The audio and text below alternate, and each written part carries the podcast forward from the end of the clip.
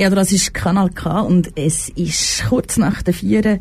Willkommen zurück zu Live. Jetzt eine Stunde Politik-Talk am Mic Cheyenne und ich habe zwei illustre Gäste bei mir im Studio, nämlich Gabriela Sutter und Samira Marti. Hallo zusammen. Hallo. Hi. Einladung.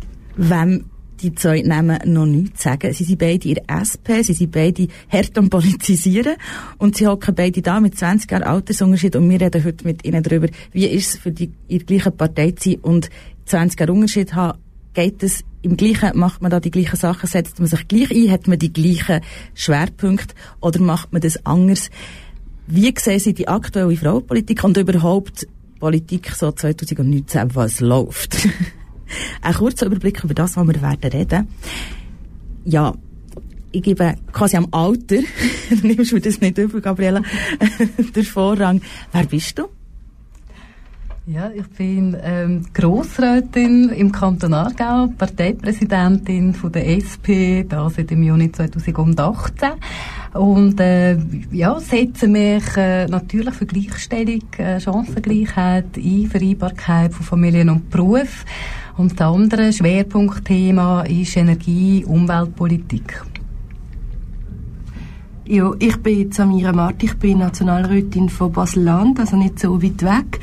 Äh, ich bin 25 und für mich ist ganz grundsätzlich irgendwie der Teil von meinem Engagement die soziale Gerechtigkeit und da gehören natürlich die Frauenthemen ganz klar dazu. Das war auch Teil von meiner Politisierung, äh, wo ich als Mädchen irgendwie gemerkt habe, gut, es geht nicht allen gleich und es ist nicht selbstverständlich, dass ich kann machen was ich will und äh, ja, klar auch mit einer internationalen Perspektive, wo mich dann irgendwie zu dieser sozialen Gerechtigkeit geführt hat und mit dem auch in die SP natürlich. Zwei SP-Politikerinnen also hier an diesem Tisch. Falls ihr heute schon jetzt zugelassen den ganzen Tag haben wir immer wieder Umfragen eingeblendet, die wir Zürich und zu Aarau hat gemacht und wir haben dort verschiedenste Leute, verschiedene die gleichen drei Fragen gestellt, die würde ich auch gerne euch zum Einstieg stellen. Die eine Frage war, wie begehst du den Frauentag, der heute ist? Feiert man den? Was macht man da am 8. März? Ja, also sicher das Thema pushen. Also ich meine, so Tage, so Jubiläen sind ja auch immer dafür da, um die Themen, die ja eigentlich jeden Tag wichtig sind, wieder in den Fokus zu drücken. Und darum ist es sehr lässig, dass ihr da so ein volles Programm dazu macht. Ähm, ich persönlich ich habe heute ein recht volles Programm gehabt und viel hat natürlich auch mit dem heutigen Tag zu tun. Ich habe gestern ein Postulat noch eingereicht im Nationalrat, wo zur Gesundheit von LGBT-Menschen ähm, mehr zahlen will, zum Beispiel. Also man kann das nutzen auch, um dann innerhalb von, der, von dem Frauenkampf auch spezifische Anliegen wieder auf den Tisch zu bringen. Was hast du denn für einen Termin? Was ist noch sonst auf deinem Terminplan gestanden, außer jetzt heute um 4 Uhr im Radiostudio zu Samira? also ganz am Morgen bin ich beim Zahnarzt gewesen. Ich habe zum Glück nur eine kleine Spritze bekommen, sodass ich jetzt wieder reden kann. Ich habe auch noch andere politische Termine gehabt und noch ein paar Interviewtermine. Also recht voll auch aufgrund vom heutigen Tag so. Wir haben heute Morgen ähm, zwischen sechs und acht Flyer verteilt an verschiedenen ähm, Bahnhöfen im Kanton Aargau, um aufmerksam machen auf den Frauenstreik ähm, vom 14. Juni ähm, von dem Jahr. Ähm, und sonst nachher bin ich normal arbeiten, noch schnell an eine Medienkonferenz gegangen und ein, ein Fernsehinterview gegeben zur Umsetzung von der Kam äh, zu Staff auf kantonaler Ebene und der Steuervorlage ja, das ist so ein bisschen mein Tag. Es ist interessant weil wenn wir die Frage gestellt auf der Straße, dann hat man sehr selten so eine inhaltliche Antwort bekommen, sondern ähm, man hat so gefunden, ja, ah, ich feiere das, ich feiere das, oder ich schenke mir eine Frau Blumen, oder ich gehe mit meiner besten Freundin äh, gehe, gehe ein Glas Champagner trinken. Ist das berechtigt aus politischer Sicht oder findet ihr, auch die Gesellschaft sollte da mehr aus dem Tag machen? Das Problem ist, wenn man es einfach einmal macht äh, und 364 Tage im Jahr eigentlich eben dann nicht, dann finde ich das der falsche Weg. Aber natürlich die Wertschätzung ausdrücken für, ähm, für die Frauen, für die Leistungen der Frauen an dem Tag, jetzt am 8. März, das ist äh, durchaus legitim, selbstverständlich. Mhm. Ja, Aber es darf nicht einfach nur heute sein, oder? Wie wichtig ist es, ihr habt es beide jetzt gesagt, es ist ein Tag, wo man, weil es den Tag gibt, kann man aufmerksam machen auf die Themen, auf die vielen Themen, die da damit verbunden sind. Wie wichtig ist es, dass man da wirklich auch sagt, da gibt's, da ist so officially Frauentag heute? wie wichtig, dass das, Braucht das, das? Begriff oder das Datum. Ja ich finde schon, dass es braucht. Es gibt ja auch eine, eine internationale Ebene dann mit dem, oder? Wir feiern das nicht nur in der Schweiz. Und das ist auch das Schöne. Also, wir kommen vielleicht dann noch auf die inhaltlichen Fragen, oder? Heute sind wir trotzdem noch an dem Punkt, dass wenn Frauen in der Schweiz wollen arbeiten, dann kann das schnell auch auf Kosten von anderen Frauen gehen, wenn man irgendwie 24-Stunden-Betreuerin dann für, für ältere, betagte Menschen von Polen hier anholt und sie zu prekären Arbeitsbedingungen anstellt. Also so die, ganze Frage von der Pflege- und Sorgenarbeit ist, ist eine extrem globale Frage. Und darum finde ich ein, ein Datum, das einem global vereint in dieser Frauenbewegung, wunderbar eigentlich. Die Frauenbewegung, ist da, seid ihr da Teil davon? Oder was ist denn die Frauenbewegung eigentlich? Ja, also ist Teil davon. Ja, klar, selbstverständlich. Das gehört natürlich äh, zu der SP dazu, dass man sich für Gleichstellungsanliegen einsetzt. Sonst, äh, das Sozialdemokratie heisst, ähm, alle haben gleich viel Wert. Und wenn man sieht, ähm, heute in der Praxis ist es tatsächlich immer noch so, dass Frauen durchschnittlich äh, fast 20 Prozent weniger verdienen als Männer für die gleiche Arbeit. Ein Teil davon ist diskriminierend, äh, hat diskriminierende Gründe. Und gegen das muss man natürlich äh, ankämpfen. Ich, ich bin so ein bisschen politisiert worden tatsächlich auch unter anderem mit Gleichstellungsanliegen.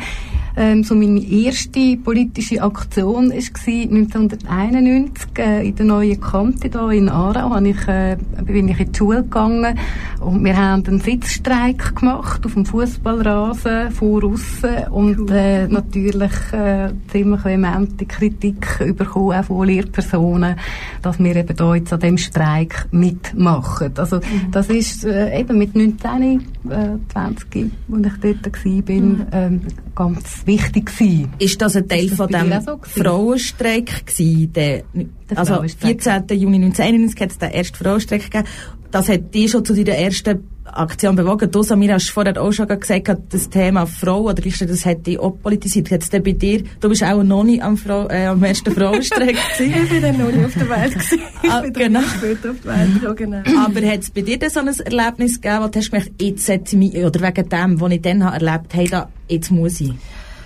Ah, das ist schwierig. Ich finde, es ist sehr schwierig, an etwas festzumachen. Was ich mich erinnere, ist so die Geschichte bei uns in der Familie, äh, dass bei, äh, bei den Bundesratswahlen damals, wo der Christoph Blocher gewählt worden ist, meine Mutter auf Bern gereist ist, äh, auf einen Bundesplatz und hat quasi ihre Schwiegermutter, also meine Großmutter von, von Seite von meinem Vater mitgenommen äh, und das ist quasi für meine Großmutter so der erste äh, revolutionäre Moment gewesen, wo sie bis heute davon erzählt, dass sie dort so den Mittelfinger zum Bundeshaus gestreckt hat und sie mit ihren 80 ist bis heute stolz auf. Also es sind mehr so Geschichten gewesen, wo glaube ich ein Selbstverständnis von der Frau in meiner Familie ähm, irgendwie mitgeprägt hat und dann halt auch mehr mitgeprägt hat. Und erst später habe ich dann realisiert, ah, ist gar nicht so selbstverständlich, oder? Also dein erste Engagement war, eigentlich mit dem, mit dem grossen Stinkfinger am Bundeshaus zeigen, wo du jetzt drin hockst.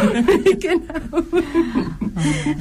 Übrigens, die, ähm, die Wahl von Christoph Blocher im Bundesrat hat mich dazu bewegt, in die SP ah, einzutreten. Ja. ja, also das, ist, äh, ja. das hat sehr mobilisiert auch. Ähm, ja. ja. ich glaube, er ist für, für eine ganze Generation ein Feindbild geworden. Von der progressiven, feministischen Linken, glaube ich schon, ist er so eine, so eine, ja, eine Antifigur gewesen.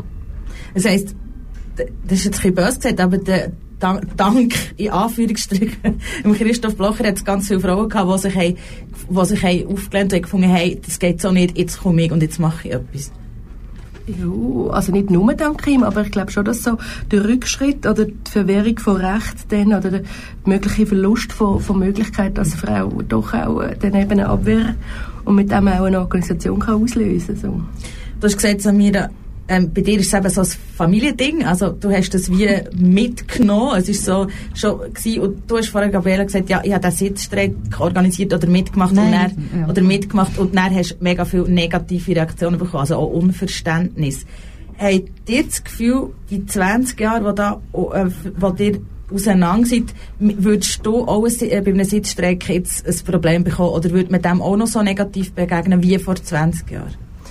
Ja gut, wir erleben ja eigentlich etwas Ähnliches mhm. mit dem Klimastreik, wo ja auch jetzt extreme Diskussionen über die Absenzenregelungen ausgelöst hat. Also ich glaube, politisches Engagement, das dann plötzlich äh, über die Regeln ausschießt oder über den Standard, wie man sich das gewöhnt ist, das löst immer Reibung aus, äh, weil irgendwie die Gesellschaft nicht weiß, wie darauf reagieren. Also ich denke, das wäre, wenn jetzt, wenn jetzt das zehn Jahre später gewesen wäre, wäre das sicher gleich gewesen. Identische Diskussionen mhm. jetzt, äh, eben, die können, hätten ja können am Samstag streiken oder eben das äh, aufmerksam machen, protestieren.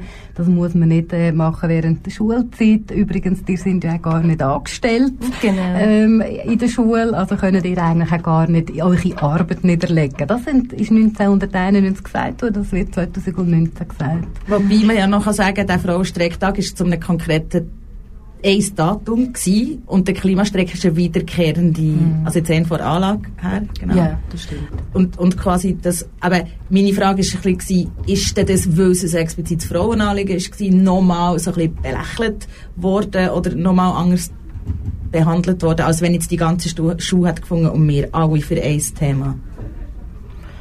Also hat jetzt an dich, Gabriela. Es ist wie nicht gewesen. Also es ist ja dann schon weitergegangen, 1991 eben die Frauenstreik und dann, ich mag mich erinnern, oder ich mag mich erinnern, ich bin dort nicht äh, selber zur Wahl gestanden, aber dass es noch, ich glaube, 1993 sind Grossratswahlen gewesen und dass der, äh, die SP extrem viele Frauen aufgestellt hat und die sind dann wirklich auch reingewählt worden ins kantonale Parlament.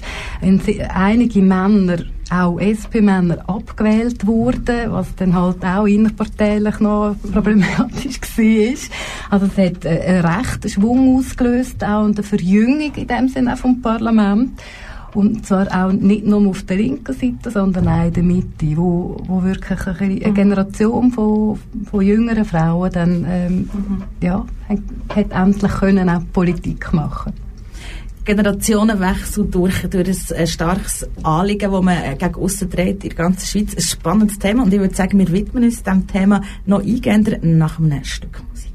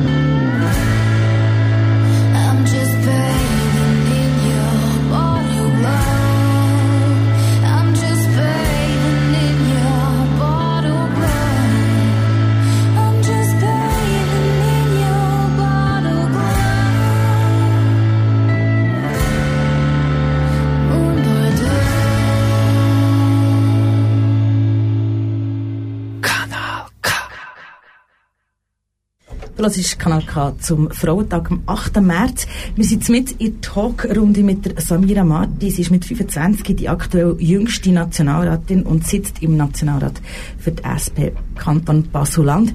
Sie ist Studentin im Master für Volkswirtschaft und auch Gabriela Sutter ist bei uns im Studio. 46 SP-Grossrätin im Kanton Aargau und sie ist Historikerin und Personalverantwortliche. Ich sage das gerade so ausführlich, weil Politisieren braucht mega viel Zeit und man kann oder man könnte vielleicht von dem leben, ich weiß das nicht, aber die beide machen, machen ein grosses politisches Engagement plus noch Studium, Job und so weiter. Äh, jetzt einfach ganz generell, abgesehen von der Genderfrage, wie, wie bringt man das so unter im Leben, so das Engagement einerseits, aber auch Jobwelt andererseits und vielleicht sogar auch noch Beruf, äh, so Familienleben und so? Hm. Klingt nach Tetris für mich. Also einerseits muss man sicher recht gut organisiert sein ähm, und äh, gut, eine gute Planung haben. Ich habe zwei Kinder beziehungsweise also ein Sohn, der bereits 19 ist, braucht nicht mehr so wahnsinnig viel Planung und Hütung. Ähm, äh, unsere Tochter ist 10,5, die braucht noch ein bisschen mehr Betreuung und da nimmt natürlich mein Partner auch einiges ähm, mir ab in dem Sinn oder wir teilen uns eigentlich die Familienarbeit und die Erwerbsarbeit. Entsprechend ist er halt einige Mal auch am Abend die Heime in der Woche und, und schaut auf unsere Tochter, während ich Termine habe, weil die ganzen Politiktermine, die finden tatsächlich mehrheitlich am Abend statt. Ja, ich kann mit dem anschließen. Ich glaube vor allem das Letzte, was du gesagt hast, ist Familie und Freizeit. Ich glaube, das braucht vor allem auch Planung, dass das nicht immer Prio 3 ist, oder? Ähm, und jetzt, ich habe für mich etwas herausgefunden, was gut funktioniert. Ich habe eine Jassgruppe, eine Frauenjassgruppe, wo wir alle zwei Wochen jassen. Und wir machen wirklich Termin für ein halbes Jahr gerade ab.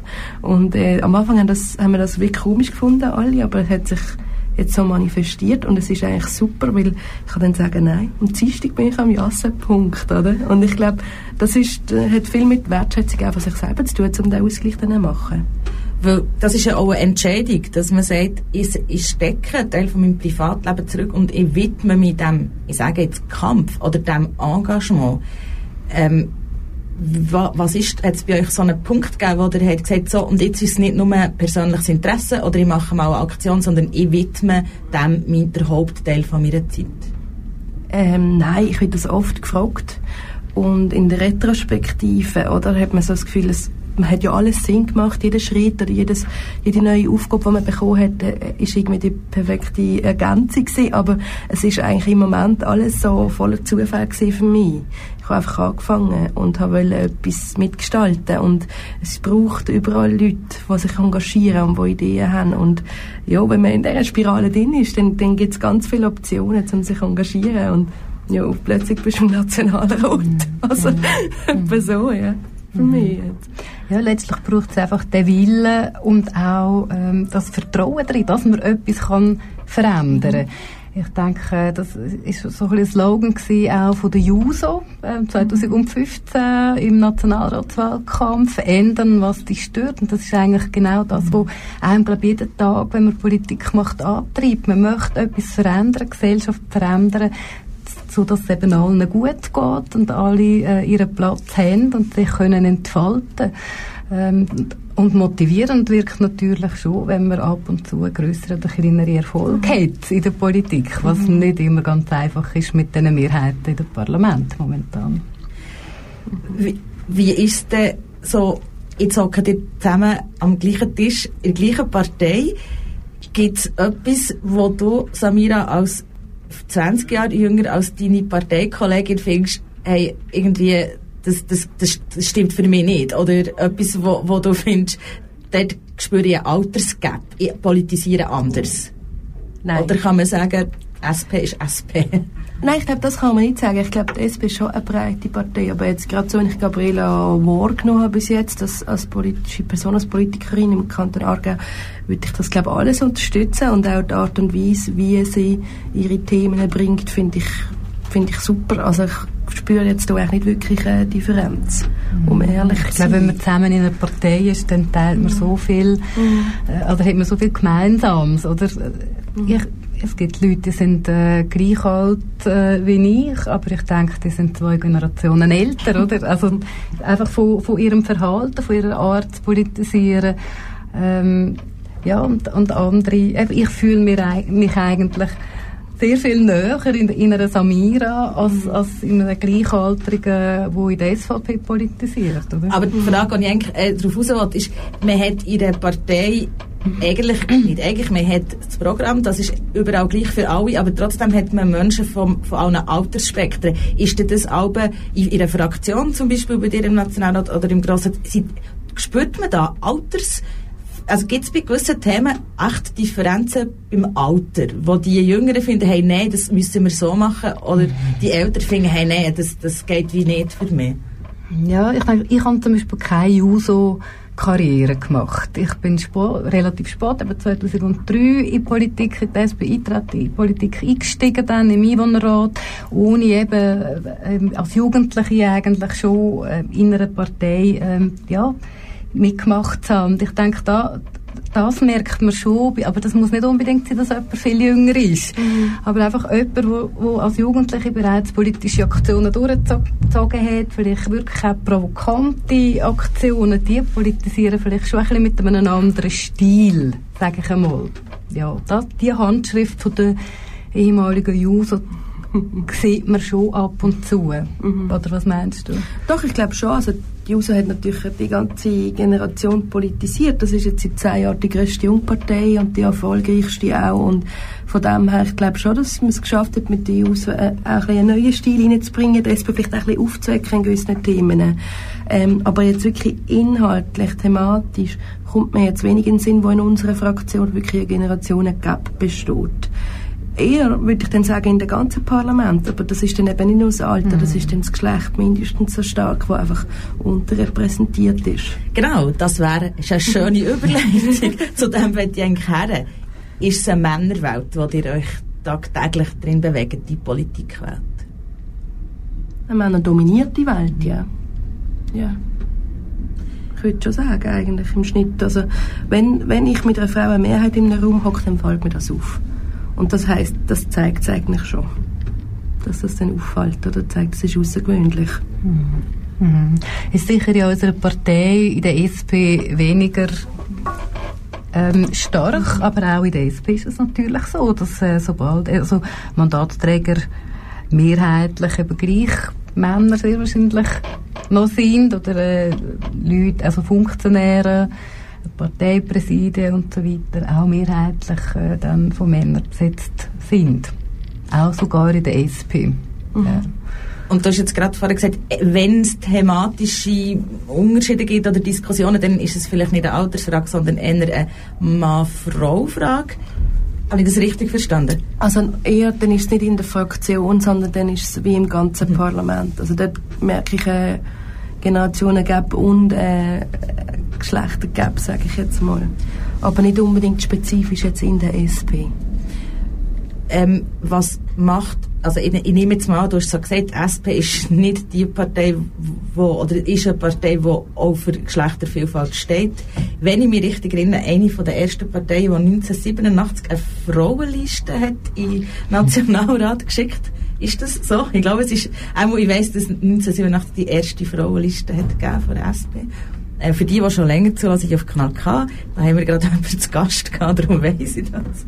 Ähm, das heisst ja, rückblickend hat die SP auch etwas dafür da, dass man gegen die Männerdominanz etwas macht und schaut, dass man Frauen wie kann parlamentarisieren oder auch politisieren kann. Ja, also definitiv. Ich meine, dort geht es auch nicht nur um die, also in Anführungszeichen nur um die Repräsentation, sondern dann auch um, um materielle Fortschritte für die Frauen. Also das ist äh, ein AHV, das ist das Frauenstimmrecht, das ist die Mutterschaftssicherung, das Recht auf Abtreibung oder die Fristregelung. Das sind alles Sachen die die SP vorantrieben hat. Das ist, das sind die grossen Erfolge der Sozialdemokratie und die sind alle für die Frauen gewesen. Und von dem her ja sicher. Mhm. Aber es ist tatsächlich so immer noch, oder, dass es Frauenlisten vielleicht braucht, mhm. also dass man, dass man muss äh, sich gut überlegen, jetzt auch vor der Nationalratswahl, oder sind die Leute, äh, Parteien jetzt am Listen zusammenstellen, am nominieren. Ähm, ja, wir haben es jetzt so hingebracht im Kanton Aargau, dass unsere Liste zehn Frauen und sechs Männer ähm, hat äh, drauf und die Frauen entsprechend gut positioniert sind auf der Liste, gute Listenplätze haben, aber das ist natürlich nicht überall so und eben das eine ist, äh, dass, man, dass man gleich viele Frauen wie Männer auf der Liste hat, aber das andere ist, dass man eben echte Frauenförderung betreibt und sie dann entsprechend auch positioniert mhm. und, und zur Geltung bringt im Sinn, dass man ihnen auch ähm, ja, Podien zum Beispiel ähm, zur Verfügung stellt, wo sie sich können präsentieren können, weil sonst werden sie dann gleich nicht gewählt. Also eine Frauenliste ist gut und mhm. recht, oder? aber man muss dann auch gewählt werden. Ja, ich bin diese Woche an einer Bar, während der Session so einer Bar zu, zum Frauenthema, auch aufgrund vom heutigen Tag. Und was mich schon auch dann irgendwann wie auch nervt, oder, ist immer die allgemeine Feststellung, es hat zu wenig Frauen im Parlament, ohne ein bisschen genauer anzuschauen und zu sagen, ja, wo auf diesen Seiten hocken denn Männer und wo hocken Männer und Frauen. Und unsere Fraktion hat eine, hat eine Frauenmehrheit, oder? Wir haben mehr Nationalrätinnen als Nationalräte. Und die Grünen auch. Und, äh, ja, also man muss sich nicht wundern, wenn dann am Schluss nur 30% Frauen sind, wenn einfach auf der anderen Seite fast nur Männer hocken. Und das ist auch ein, ein Appell, oder? An die bürgerlichen Parteien. Vor 30 Jahren, glaube ich, hätte es durchaus einen Schwung gegeben, oder 40 Jahre mit einer Judith Stamm und so weiter in der Mitte, wo auch starke Frauen politisiert haben und dort auch sich durchgesetzt haben gegen Männer. Und ich finde, das fehlt heute wieder mehr, ähm, gerade in den bürgerlichen und rechten Parteien, oder? Dass man auch mit Frauen streiten so. Frau, also Streiten gehört ja, gehört ja sehr fest zum politischen Alltag. Man muss seine Meinung ja, Position, muss sich positionieren, muss seine Meinung klar machen, man muss auf andere Positionen eingehen und dann, dann gibt es das Streitgespräch, das konstruktive Streitgespräch. Muss man sich da als Frau anders reingeben in so eine offene, in so einen offenen Schlagabtausch, sage ich mal, weder als Mann? Hm. Vielleicht kommt sogar tatsächlich auch noch ein bisschen aufs Thema drauf an. Es gibt, glaube ich, mhm. Themen, also in Energiepolitik beispielsweise, ähm, äh, dort hat es relativ wenig Frauen, wo, wo überhaupt aktiv sind. Und wenn man sich dort äußert, dass Frau und nicht gerade irgendwie ein, ein äh, Masterstudium mitbringt in den Umweltwissenschaften oder sonst irgend, äh, oder von der ETH, dann äh, wird man grundsätzlich glaub, mal so ein bisschen anzweifeln, ob man überhaupt wirklich fachlich äh, Ajour ist und, und etwas drauf hat. Also das heisst, man muss eigentlich doppelt so gut sein oder einfach noch ein bisschen besser sein als Männer, die dann am Tisch sind. Das mhm. ist so ein bisschen mein Eindruck. Aber ich glaube, in anderen Bereichen, eben vielleicht gerade tatsächlich ein Thema Gleichstellung oder auch Bildungspolitik mhm. und so, dort ist das vielleicht weniger der Fall. Also es gibt wie Männer dominierte Themen in der Politik auch noch. Ja, ich glaube, das stimmt total. Auch bei der Wirtschaftspolitik ist genau das Gleiche, wie in der Energiepolitik, mm. du jetzt geschildert hast. Ähm, ich glaube einfach, wie ein Problem bis heute ist ein bisschen, dass in den Gleichstellungsfragen Frauen ähm, das zu einer Priorität machen, zu Recht. Und Männer sehr selten, ich sage wirklich aktive Part übernehmen. Also man bekommt sehr viel Goodwill von linker Seite, von linken Männern, die finden, es ist super, dass sie das machen, aber sie haben noch kein so Selbstver Selbstverständnis oder es gibt noch nicht die Rolle für progressive Männer in dieser Thematik. Und ja, ich glaube, dort gibt es schon noch ein Entwicklungspotenzial, um auch dort wieder Ausgleich zu schaffen, oder? Und sonst in, in Schlagabtausch, ich glaube, ich diskutiere sehr ähnlich wie Männer, aber wir werden vor allem anders beurteilt auch. Also Frauen können, wenn sie laut sind oder bestimmt, ist das sehr viel schnell negativ, ist es vielleicht verbissen und bei Männern ist es dann halt durchsetzungsfähig oder so. Und ähm, ich denke, das ist äh, das ist fast das größere Problem als die Diskussion selber, wie man mhm. beurteilt wird. Mhm. Mhm. Und auch spannend, also das ist ja so ein Punkt, aber wenn die Frau laut wird, dann wird es negativ oft konnotiert. Und wenn ein Mann das macht, dann hat er wie ein Durchsetzungsvermögen. Aber auch was bei mir jetzt gerade angeklungen ist, also es gibt so die Themen, wo, wo eben die Gleichberechtigung, wo toll ist, wenn sie Frauen machen, aber die Männer, äh, die sich da noch nicht so einbringen. Also wertet wie eigentlich so ein bisschen die Thematik von Frauen, also starke Frauen anliegen, auf dem Weg irgendwo ab, weil Männer sich ja nicht dafür einsetzen, aber toll ist, wenn es die Frauen machen. Also so eine Verantwortung auch abgeben. So klingt das irgendwie gerade. Also ich, ich nehme es schon so wahr. Ich weiß nicht, ob das für dich gleich ist.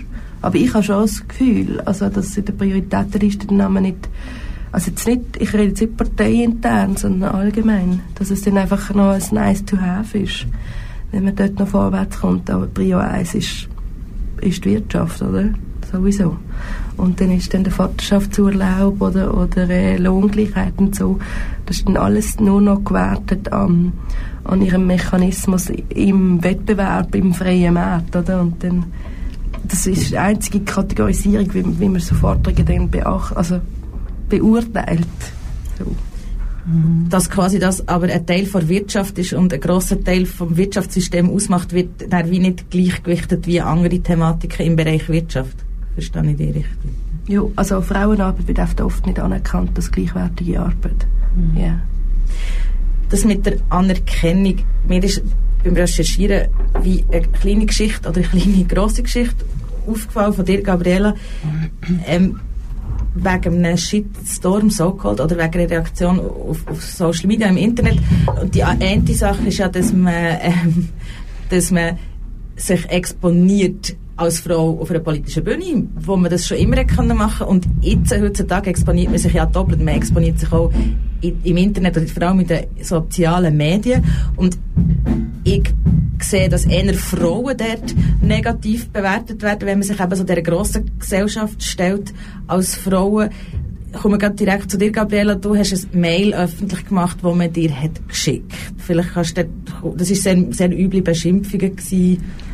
Warum hast du dich dort entschieden, hey, ich zeige mal, was ich da so für Mails bekomme?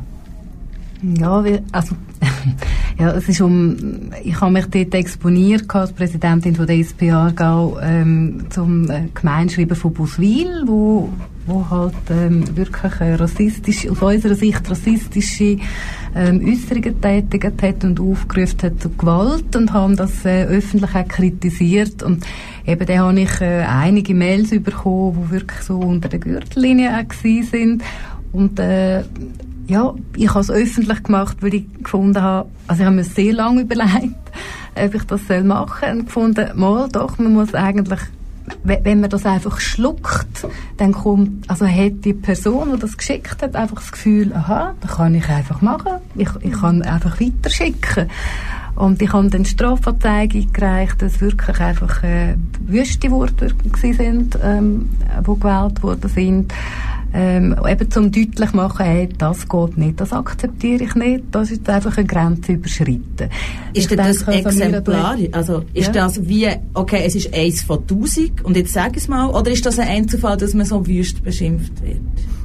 Ja, ich, ich bin tatsächlich noch nicht so manchmal wüst beschimpft worden.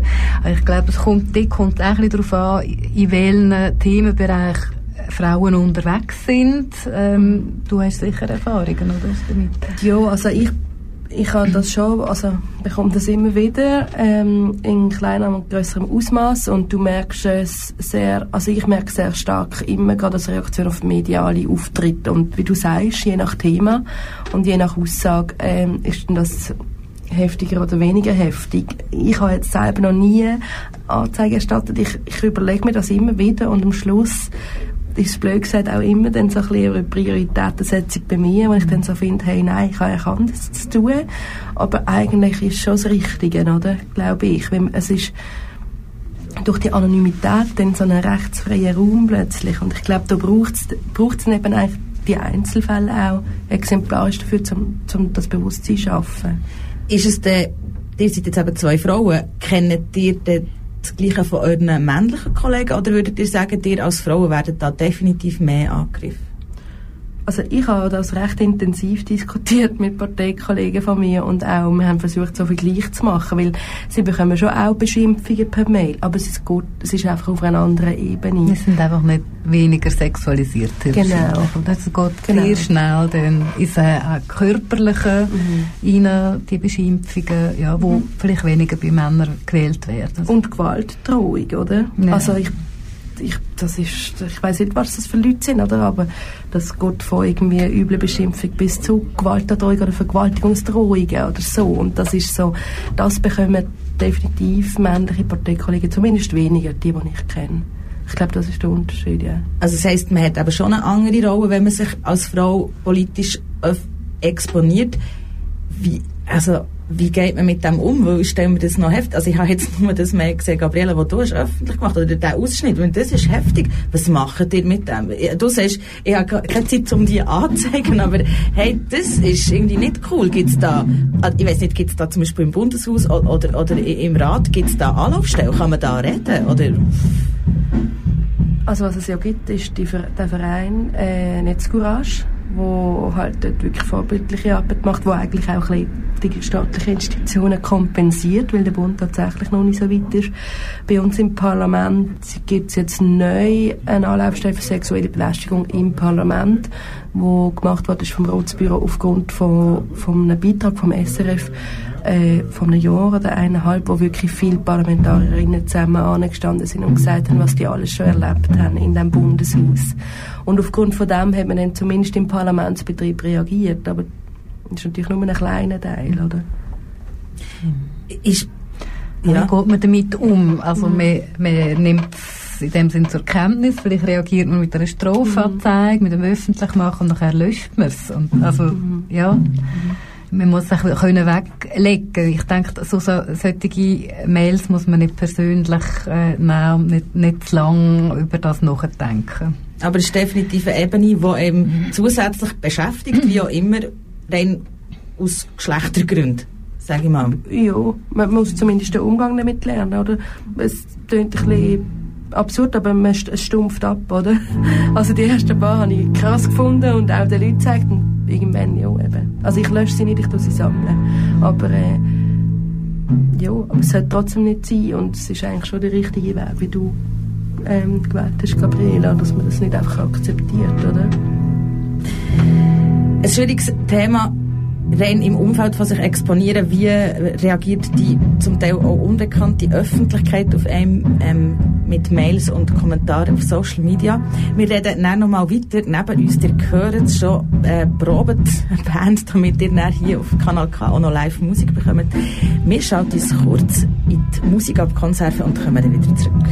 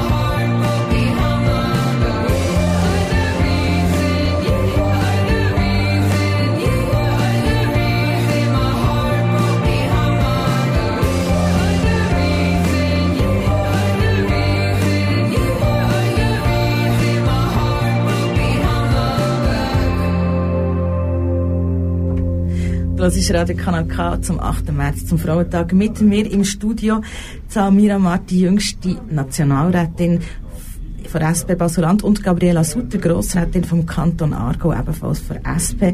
Wir haben eine grosse Runde gemacht zusammen in den letzten 50 Minuten. Wir haben 40, 50 Minuten wir haben diskutiert, dass ihr beide unabhängig voneinander hat gesagt, Frauenthematik oder das rund um, um, um, um äh, ja, Frauenpolitik hat euch beide politisiert oder motiviert, auch dort einzusteigen, in Politik aktiv zu sein. Ähm, Gabriela, du hast mitgemacht am ersten Frauenstreik 1991, also vor sehr vielen Jahren, fast 20 Jahren. In den letzten 20 Jahren, wie findest du, hat sich seit dem Einsatz das verändert? Sind wir einen Schritt weiter? Hat sich der Streik gelohnt? Ja, ich denke, es hat sich schon einiges verändert jetzt seit 25 Jahren. Ähm, Vereinbarkeit von Familie und Beruf ist aber tatsächlich immer noch etwas, wo, wo äh, auf der Agenda, auf der politischen Agenda ist.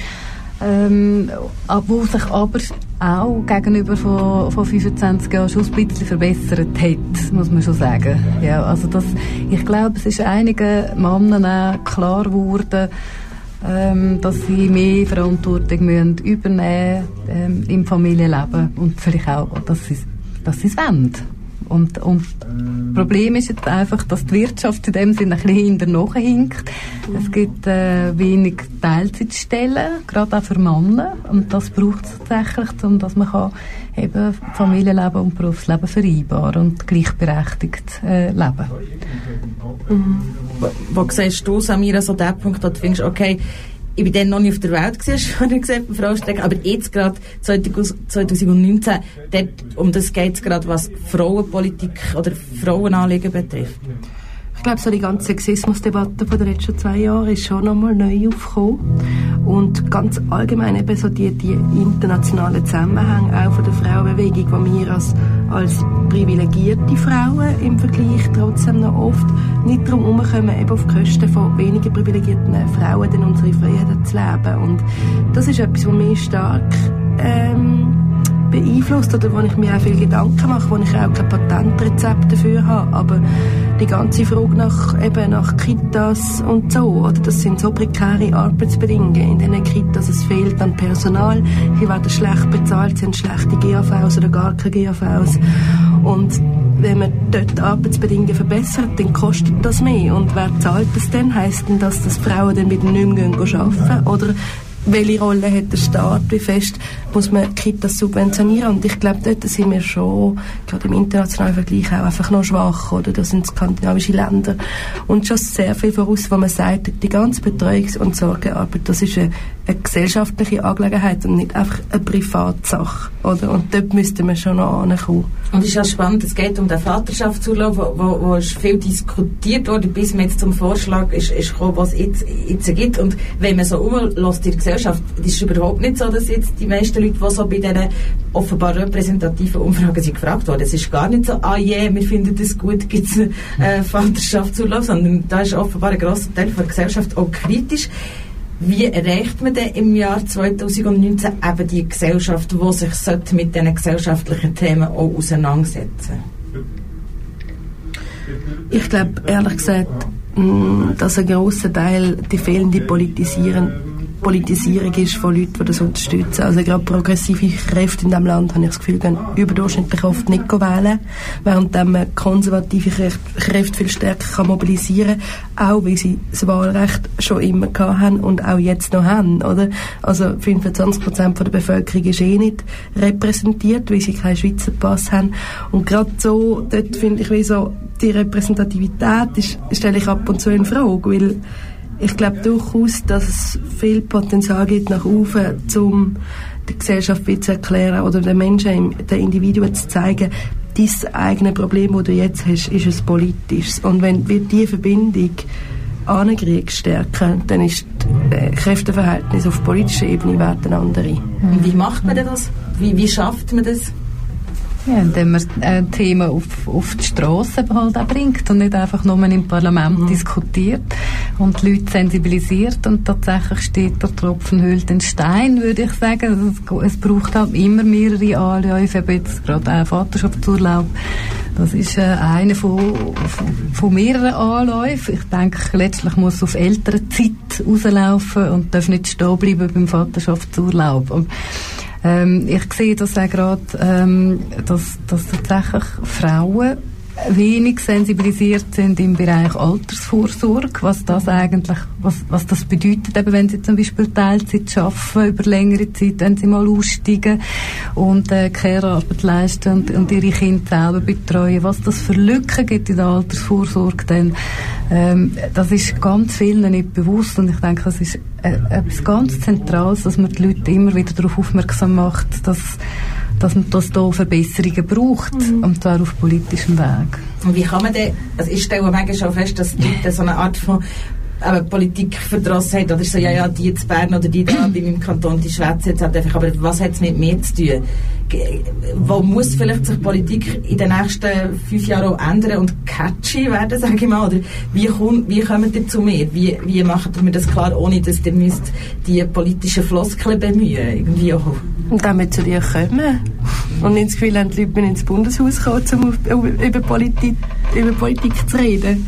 Also indem wir auf die Straße gehen, indem wir mit den Leuten reden und äh, ja, also ich habe das Gefühl, zumindest wir von der SP machen das relativ erfolgreich eigentlich in letzter Zeit, wo wir auch neue Kampagnenformen gefunden haben, um das zu machen. Also gerade jetzt bei den Nationalwahlen machen wir eine Quartierumfrage im Frühling, wo wir wirklich von Tür zu Tür gehen und die Leute fragen, was beschäftigt euch? Und das ist natürlich auch cool, das zu wissen, bis auf die lokale Ebene, um dann nachher auch aus dem politische Realität zu machen. Und dann glaube ich schon, dass die Leute kannst abholen kannst. Mhm.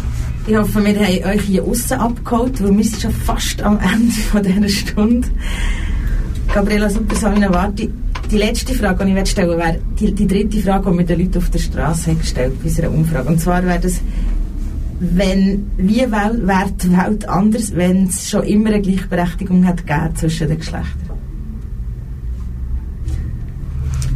Ja, harmonischer sehr wahrscheinlich, oder? Man müsste weniger protestieren, man kann sich in, könnte sich in einer Selbstverständlichkeit bewegen ähm, und müsste nicht immer kämpfen, darum, äh, ja, zum, zum gleichberechtigt zu sein. Ja. ja, gerechter, schlussendlich. Ich meine, ist nachfragen, das kommt immer harmonischer und gerechter ist, also das hat jetzt nicht mit dem mit den Frauen besetzt oder weil es dann eben ausgleich, also weil, weil es wie die Unterschiede nicht gibt, oder hat das etwas mit dem Frau, Frau sein zu tun, die Harmonie und Gerechtigkeit?